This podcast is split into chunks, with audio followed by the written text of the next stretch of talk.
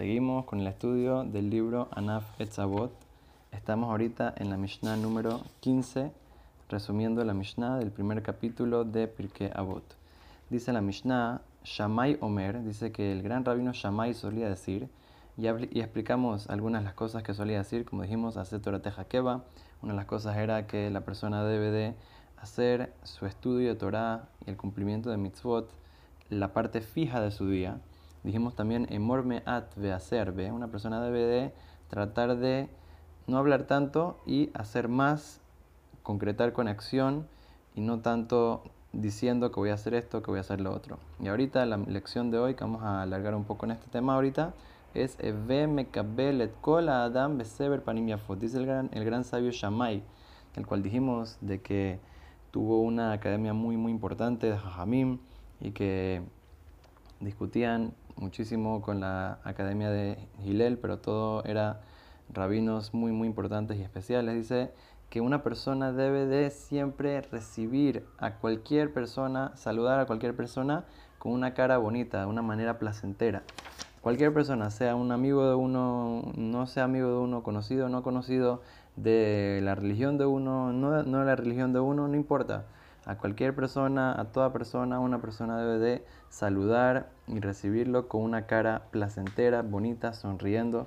Como dice que Abraham vino, él recibió a, los tres malahim, a los tres ángeles, que en verdad parecían que eran personas de otra religión.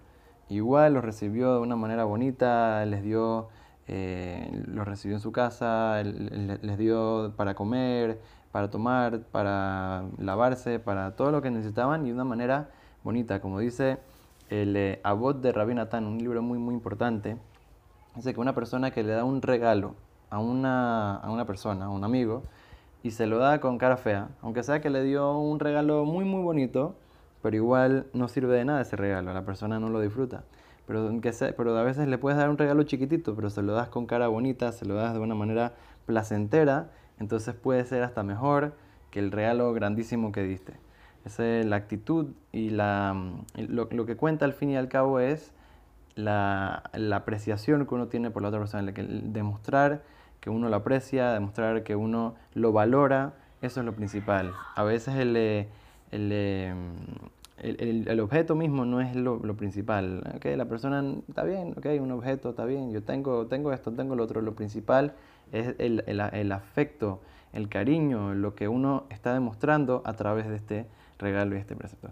Ahora, también tenemos en la, en la Gemara una cosa parecida sobre el tema de acá darle caridad a los necesitados. Si una persona se lo da de una manera así, con cara fea, aquí tienes, ve, vaya, aunque sea que le diste muchísima plata, aunque sea que le, lo ayudaste muchísimo, pero si se lo diste de una manera fea, entonces eso no ayuda de nada.